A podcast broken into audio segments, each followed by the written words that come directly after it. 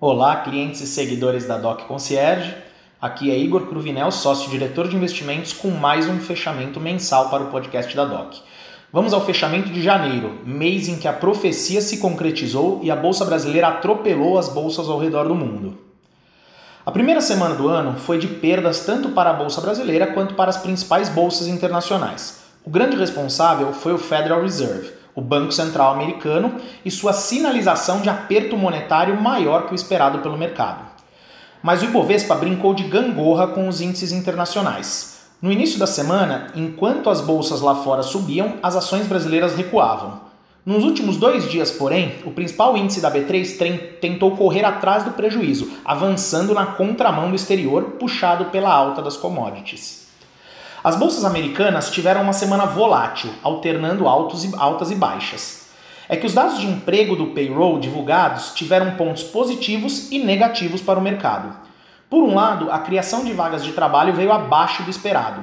Por outro, o índice de desemprego também veio abaixo do esperado e a alta dos salários foi acima do previsto, mostrando que o Fed tem sim espaço para um aperto monetário mais duro. O rendimento dos treasuries, títulos públicos americanos, subiram ainda mais, tirando a atratividade dos ativos de risco. Na semana, a bolsa brasileira fechou aos 102.700 pontos, queda acumulada de 2,01%. Na segunda semana de janeiro, a bolsa recuperou toda a perda da primeira semana com sobras para ficar positiva no ano. Em uma semana marcada por indicadores do varejo positivos no Brasil e fracos nos Estados Unidos, a bolsa subiu com o apoio das blue chips e de empresas do setor financeiro. Os preços na bolsa pareciam estar convergindo para o valor justo. O mercado brasileiro continuava muito descontado. Mesmo com aquela alta na semana, ainda não deu para se recuperar da queda do segundo semestre do ano passado, e para o investidor estrangeiro, ainda continuávamos baratos mas ainda é cedo para cravar que o movimento de alta do Ibovespa seja uma tendência. O aumento nos casos de Covid e medidas restritivas podem impactar o setor de consumo no curto prazo. As vendas no varejo nos Estados Unidos em dezembro frustraram o consenso, recuando 1,9% ante expectativa de queda de 0,1%. Além disso, a produção industrial do mesmo mês também frustrou ao cair 0,1% ante projeções de alta de 0,3% bem como a confiança dos consumidores para janeiro, que veio, segundo a Universidade de Michigan, com leitura de 65,9, ante um consenso de 66,5. Ao longo de toda a semana, as bolsas americanas repercutiram também a perspectiva de aumento de juros nos Estados Unidos em 2022, conforme declarações feitas por autoridades do Federal Reserve. Na semana, a bolsa subiu 4,09% aos 107 mil pontos e conseguiu recuperar tudo o que havia perdido ao longo do ano, acumulando até agora um saldo positivo em 2022. E não foi só isso, o Ibovespa teve a melhor semana desde março de 2021. Na terceira semana de janeiro, a bolsa manteve seu viés positivo apesar do exterior em forte queda. O principal índice de ações da Bolsa de Valores de São Paulo, a B3, fechou em queda naquela sexta-feira, dia 21, após três altas seguidas, impactado por tombo nas bolsas dos Estados Unidos e por receio com o quadro fiscal interno, mas acumulou alta na semana. Em Wall Street, os principais índices tiveram forte queda, mantendo a política monetária dos Estados Unidos no radar, com reunião do Banco Central na semana seguinte e expectativa de aumento na taxa de juros nos próximos meses. O S&P 500 principal bolsa do mundo, caiu quase 6%, fechando sua terceira semana consecutiva no negativo, numa semana brutal, no qual o índice americano e o Nasdaq tiveram a maior queda percentual desde o início da pandemia em março de 2020.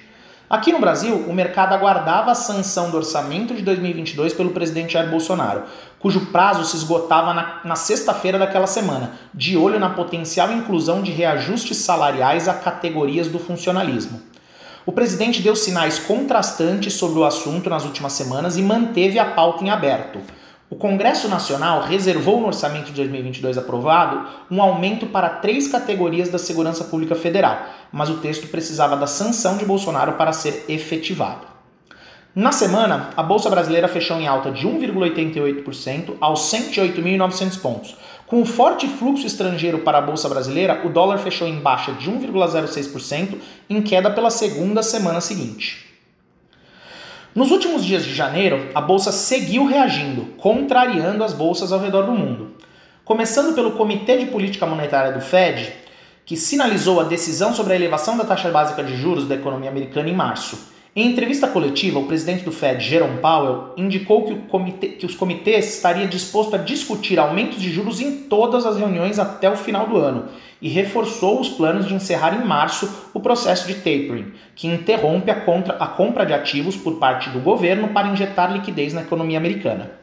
Com isso, o mercado, que antes tinha como censo quatro altas, passou a precificar cinco altas de juros nos juros americanos em 2022. Ainda sobre economia americana, o PCE, indicador de inflação favorito do Fed, veio em linha com o esperado e o PIB desse trimestre surpreendeu positivamente o mercado, impulsionado por um desempenho firme no consumo e empresas repondo seu estoque e com o resultado a produção cresceu 5,5 em todo o ano de 2021. O resultado mais forte desde 1984. Para 2022, no entanto, espera-se que a economia perca algum fôlego devido à inflação mais alta e à política monetária mais apertada.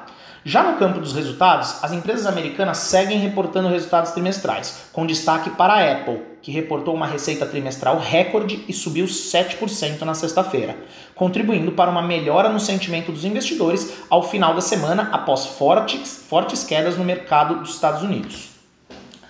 Já no Brasil, o Ibovespa seguiu com resultados positivos na semana, encerrando com alta de 2,9% aos 112 mil pontos.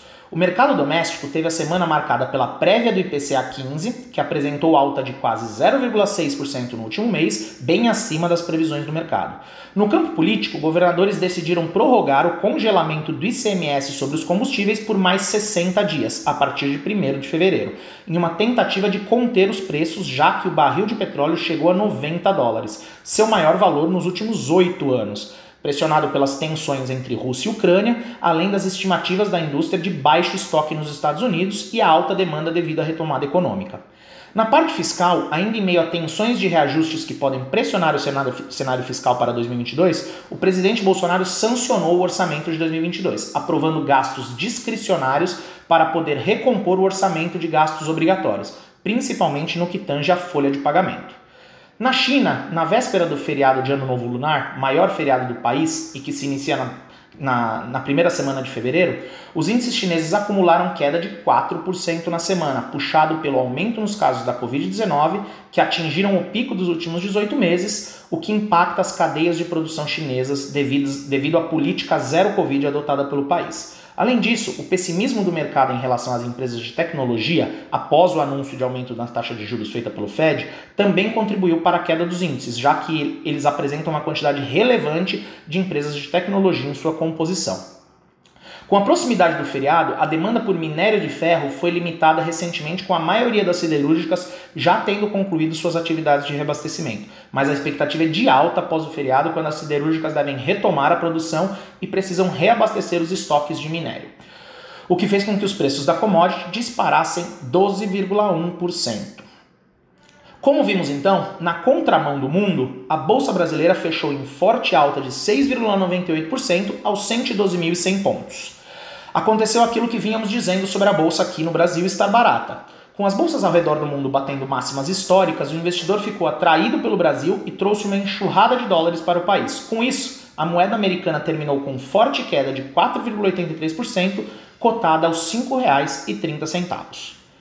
Para o mês de fevereiro, o destaque no cenário internacional fica para a publicação dos dados de emprego nos Estados Unidos, referente a dezembro, além dos resultados do PIB do quarto trimestre e dos índices de inflação ao consumidor e ao produtor na zona do euro, referentes a janeiro.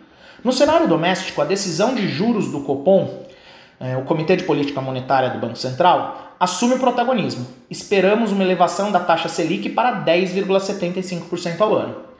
Além disso, haverá divulgação do resultado primário do setor público consolidado, da criação de empregos formais, o CAGED, e da produção industrial, todos referentes a dezembro.